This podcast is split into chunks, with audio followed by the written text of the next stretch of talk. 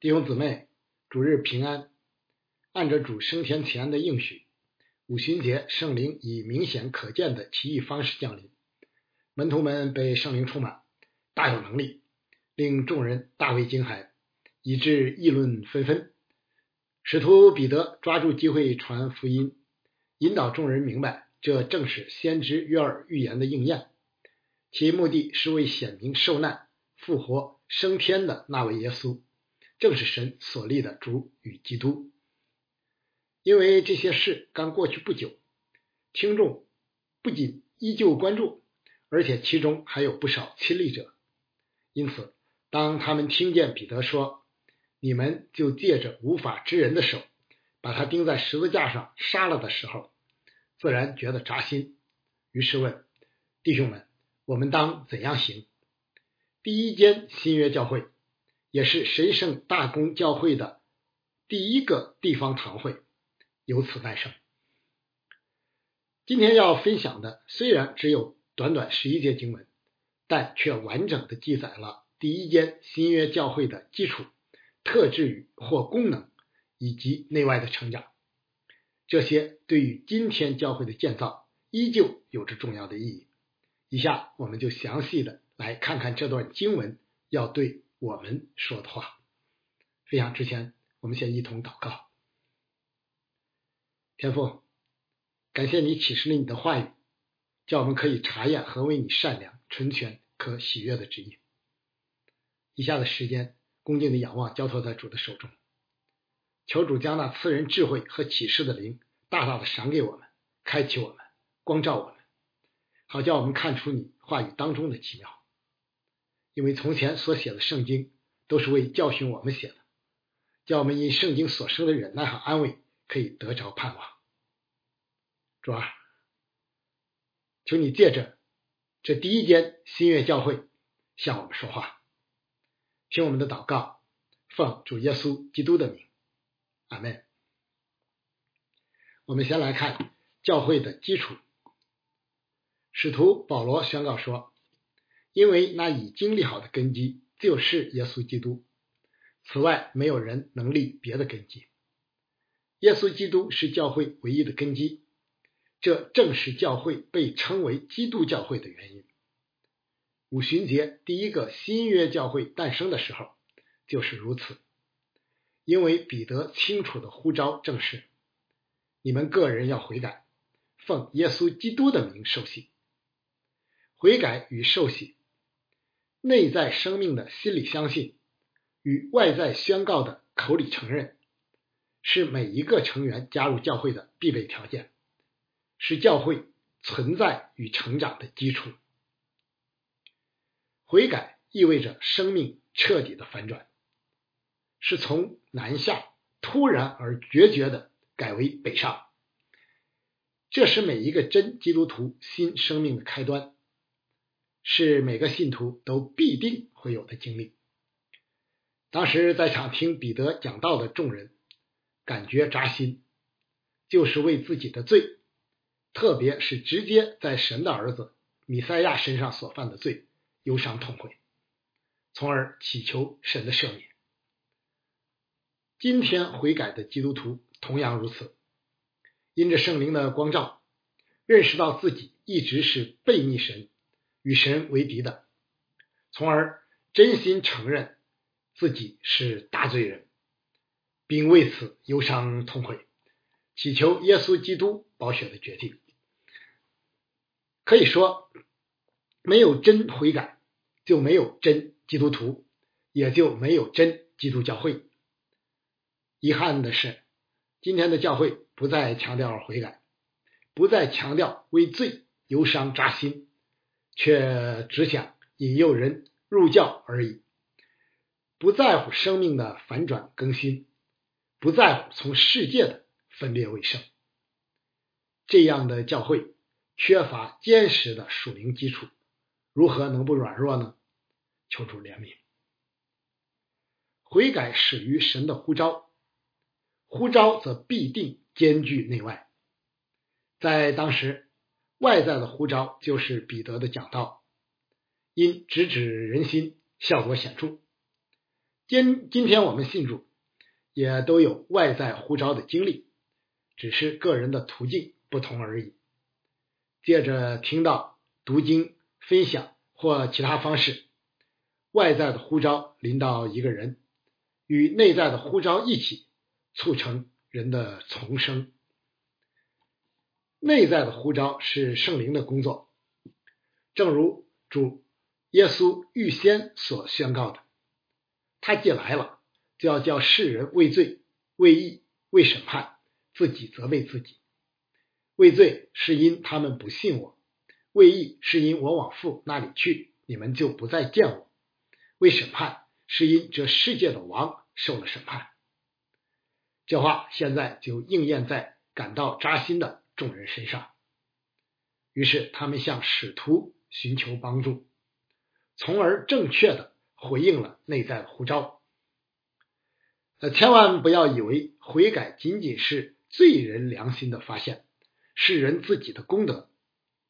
自从始祖堕落以来，人就彻底失去了寻求并归向真神的能力。若非圣灵的大能，罪人。断无自我翻转的可能，更不可能认耶稣基督为自己的救主。能真心承认自己的罪，愿意接受耶稣为救主的，一定是有圣灵内住的真基督徒。因为若不是被圣灵感动的，也没有能说耶稣是主的。从根本上说，真正悔改之人。乃是出于神的拣选与预定，正如彼得在讲道中所说的，就是主我们神所招来的；又如保罗后来更清楚宣告的，因为他预先所知道的人，就预先定下效法他儿子的模样，使他儿子在许多弟兄中做长子；预先所定下的人，又招他们来；所招来的人，又称他们为义。所称为义的人，又叫他们得荣耀。教会本就是神的心意，是神完整救恩计划中关键的部分。现在，耶稣基督已经成就了救恩，时候满足，圣灵降临，教会的时代扬帆起航。一个悔改重生的人，里面既已改变，外面必定会展现出与之相称的。见证，其中最要紧的就是可见的洗礼，由教会主持并施行的水洗礼。呃，主耶稣升天前颁布的大使命就已经包括：你们要去，使万民做我的门徒，奉父子圣灵的名给他们施洗。现在众人既已接受彼得所讲的，于是门徒就给他们施洗，一次竟多达三千人。真是壮观呐！洗礼犹太人并不陌生，施洗约翰早就开始传悔改的洗礼，主耶稣的呃主耶稣的门徒也曾也曾施洗呃施洗。新约教会的洗礼，尽管形式上没有多少差别，但内涵却发生了实质性的变化。具体说来有三点：一是奉耶稣基督的名受洗。因为教会唯一的根基就是耶稣基督，这是基督教会的洗礼区别于一切其他洗礼的关键。在圣经中，名不仅仅是一个标识，更代表着其实质与本性。奉耶稣基督的名，与奉三一神的名是完全一样的，因为神本体唯一，三位格同尊同荣。教会传统多奉三一神之名施洗，但也有奉耶稣基督之名的，为的是凸显圣子在拯救上的地位与工作，强调耶稣基督是教会唯一的元首。二是奉谁的名受洗，就意味着领洗者归于谁的名下。对基督徒来说，奉耶稣基督的名受洗。就意味着当众宣告自己接受耶稣基督为主与救主，从此归于基督教会的名下，并加入地方教会，受洗意味着与基督联合，在耶稣的死与复活上有份，从此就成为主耶稣基督的门徒。当然，没有内在圣灵的洗礼，仅仅外在的水礼是不可能产生重生的效果的。三是奉谁的名施洗，意味着依赖谁的权柄与能力。主耶稣升天，圣灵降临，建立教会，赋予教会权柄啊，使徒是教会的代表哈，可以为皈依者施洗。因此。洗礼应当由教会组织并实行，个人不能任意妄为。也因此，异端教会的洗礼被认定为无效，因为他们所奉的不是真正耶稣基督的名，故必须重新接受由正统教会实行的洗礼。悔改并奉耶稣基督的名受洗带来的后果是什么呢？彼得概括为。叫你们的罪得赦，就必领受所赐的圣灵。悔改重生随之而来的直接后果就是罪得赦免，从而因信成义。众人听了彼得的讲道，因自己所犯的罪而扎心，自然关心下一步该怎么办。彼得宣告神的心意，呼召众人当救自己，脱离这弯曲的时代。于是，这三千人就都得救了。后来，菲利比的狱卒也同样问：“我当怎样行才可以得救？”保罗和希拉指示他：“当信主耶稣，你和你一家都必得救。”是的，主的应许就是这样。你们祈求，就给你们；寻找，就寻见；叩门，就给你们开门。因为凡祈求的，就得着。寻找的就寻见，叩门的就给他开门。神的恩典浩大，除了罪得赦免之外，更赐圣灵给悔改重生之人。众人刚刚目睹了圣灵降在第一批门徒身上，现在他们自己也经历到同样奇妙的事。自此以后，凡接受耶稣基督为主救主的人。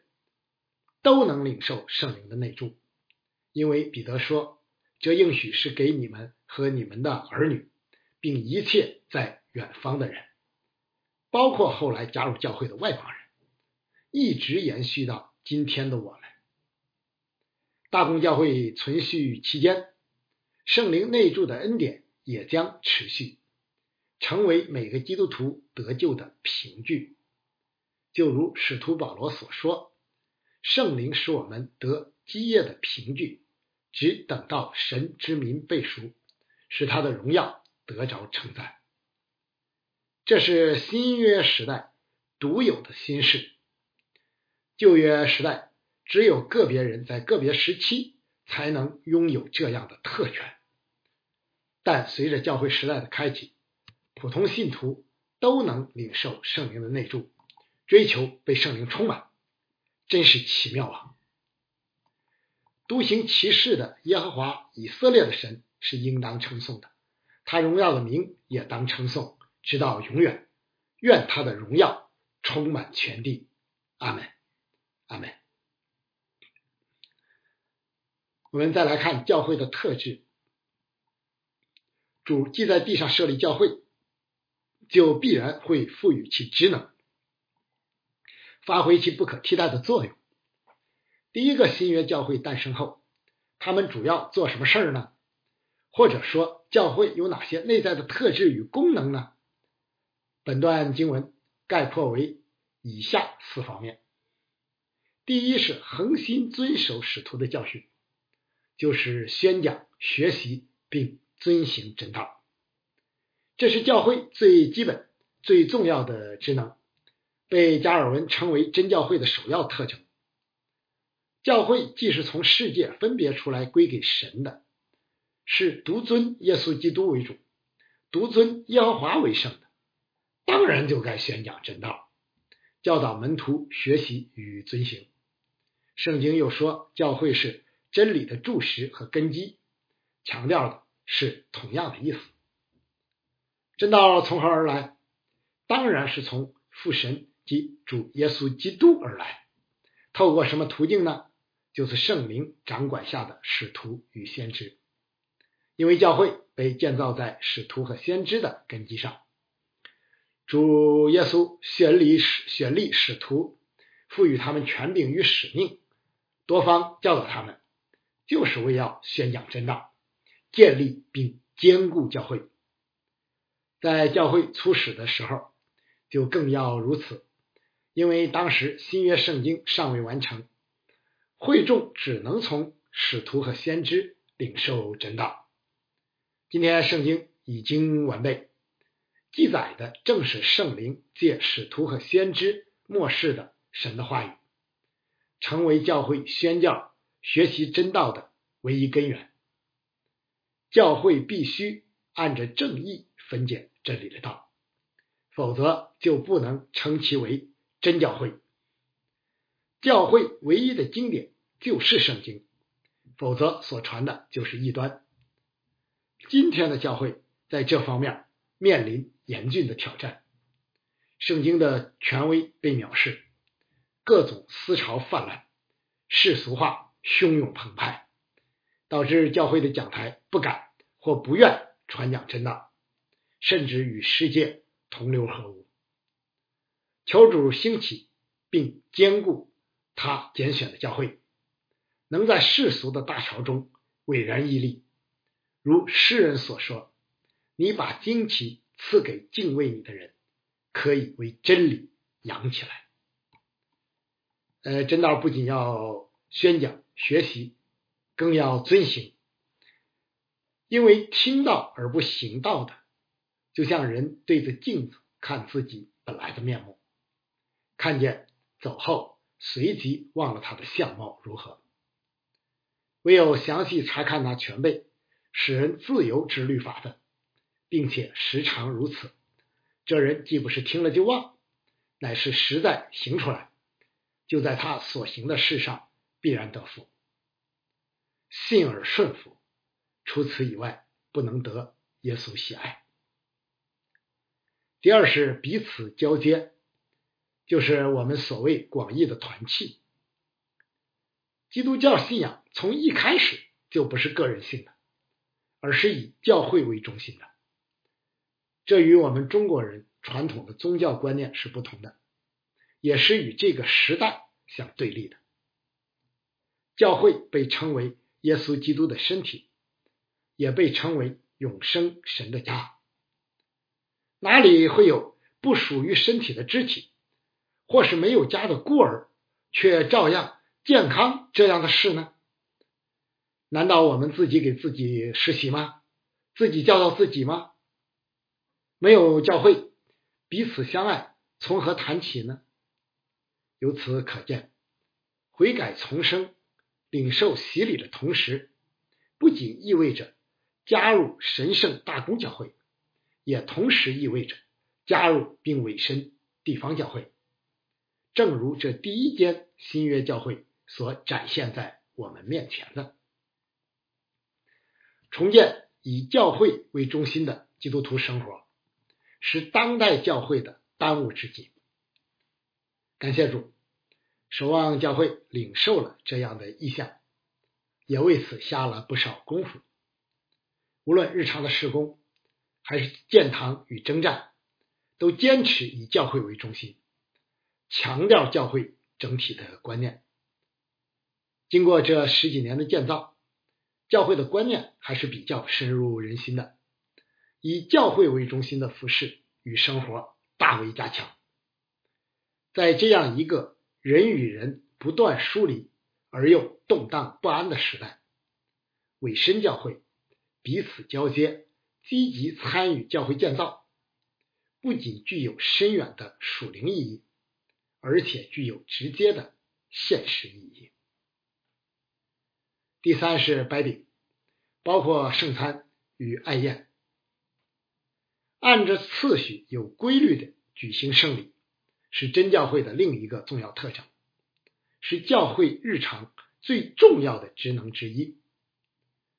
新教教会不够重视圣礼是非常令人遗憾的，其产生的消极后果也在不断提醒教会和每一个基督徒要重视圣礼，坚持参与圣餐礼拜。圣礼是主耶稣亲自设立的，不仅是重要的蒙福之道，而且最能体现教会的存在与合一。圣餐时，教会聚集在一处，一同领受主的饼与主的杯，主内彼此谈起，何其美好啊！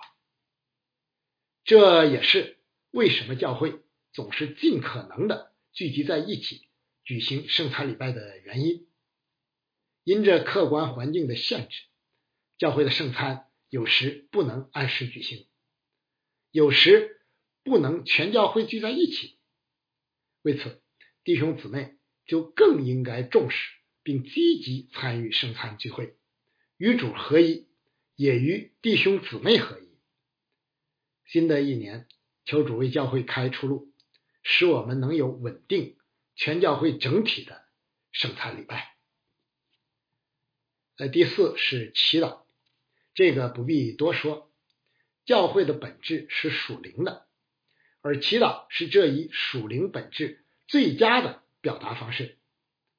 这里显明的不仅是个人的祈祷，而且是全教会一起同心合一的祈祷。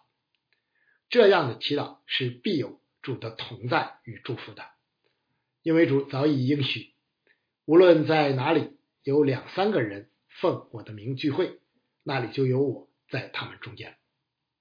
在世人看来，教会似乎也没什么特别，不过是与常人般做事而已。但我们自己明白，差别就在于教会必有祈祷。可以说，没有祈祷就没有教会，就没有基督徒。目前教会有晨祷，也有专门的祷告会，遇到特别的事情还会组织专门的祷告聚会。愿弟兄姊妹能积极参与。尤其是尚未养成规律性习惯的人，更能起到促进的作用。不仅出席，更要参与开声祷告，不断不断操练，不断长进。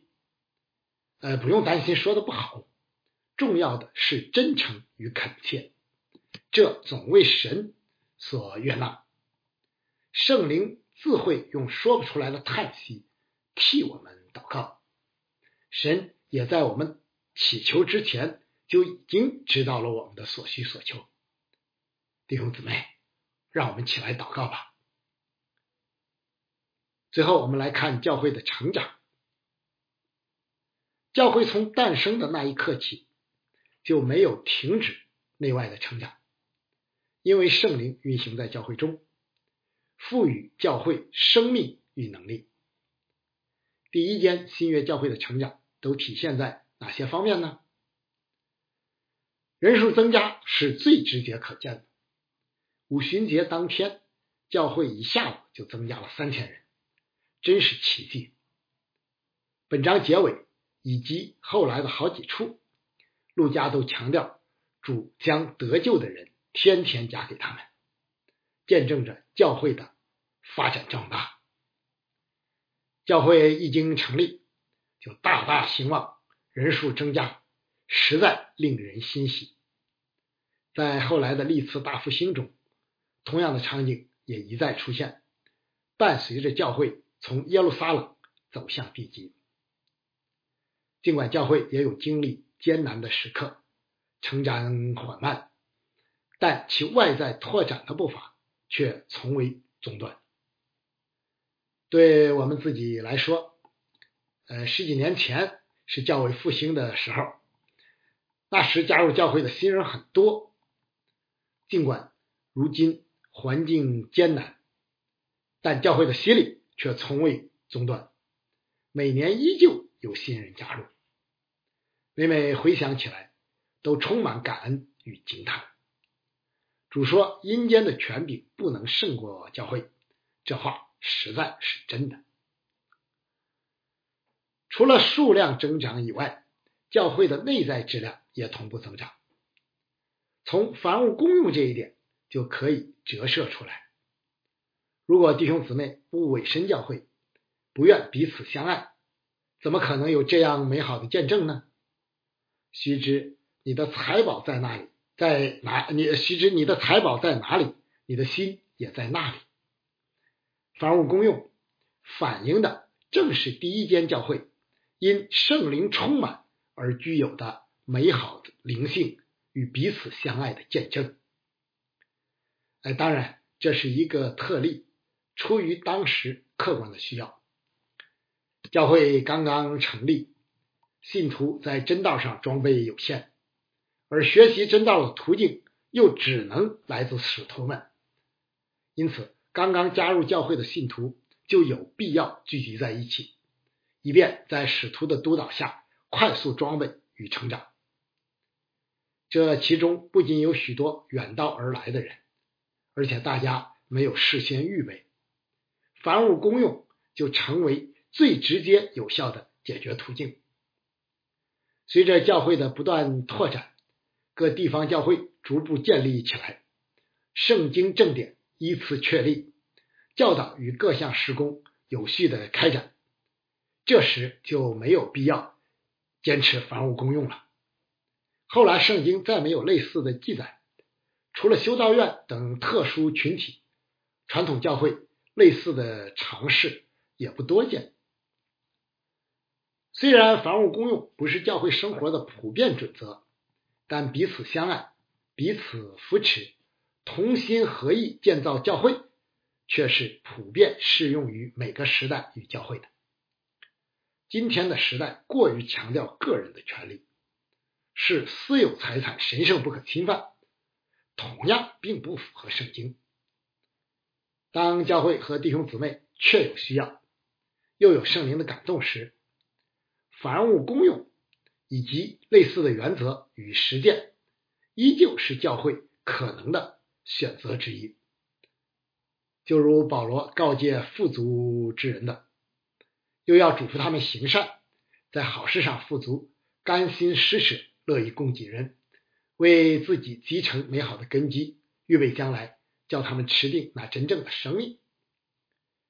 当然，凡物公用应该出于自愿，出于圣灵的感召，这一点在第五章有更详细的记载。圣经从不主张共产主义，也不主张平均主义。圣灵随己意施恩给某个人、每个人，包括人世间的财富与智慧，使我们是我们必须顺服而不当强求的。人很容易走极端，但圣经却教导我们要照着神所分给个人信心的大小，看得合乎中道。教会成长的结果，还体现在外人对教会的反应上。陆家既说众人都惧怕，又说得众民的喜爱，看起来似乎矛盾，其实正是一体的两面。教会有圣洁的见证，使徒行神迹奇事，众人如何能不惧怕呢？这反映的不是对人或组织的恐惧，而是对神的敬畏。今天世人不惧怕教会，本质其实是不敬畏神，也与教会缺乏属灵的能力、缺乏圣洁的见证直接相关。但另一方面，教会内的彼此相爱与同心合一，对福音的热心，也必定会令使众人喜爱，因为这反映的是神的慈爱与怜悯。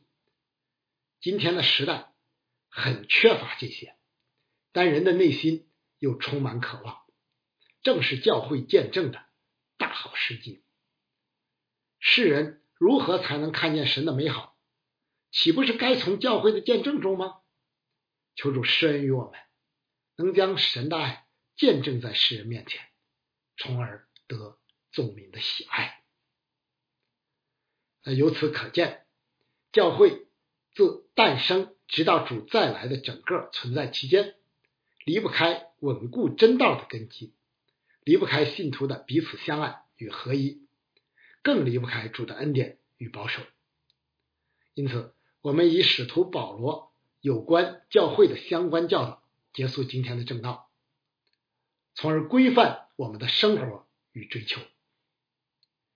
我为主被囚的，劝你们：既然蒙召，行事为人就当与蒙召的恩相称。凡事谦虚、温柔、忍耐，用爱心互相宽容，用和平彼此联络，竭力保守圣灵所赐。合而为一的心，身体只有一个，圣灵只有一个。正如你们蒙召，同有一个指望，一主、一信、一喜、一神，就是众人的父，超乎众人之上，冠乎众人之中，也住在众人之内。我们个人蒙恩，都是照基督所量给个人的恩赐。所以经上说，他升上高天的时候，掳掠了仇敌。将各样的恩赐赏给人，既说升上，岂不是先降在地下吗？那降下的就是远升诸天之上，要充满万有的。他所赐的有使徒，有先知，有传福音的，有牧师和教师，为要成全圣徒，各尽其职，建立基督的身体。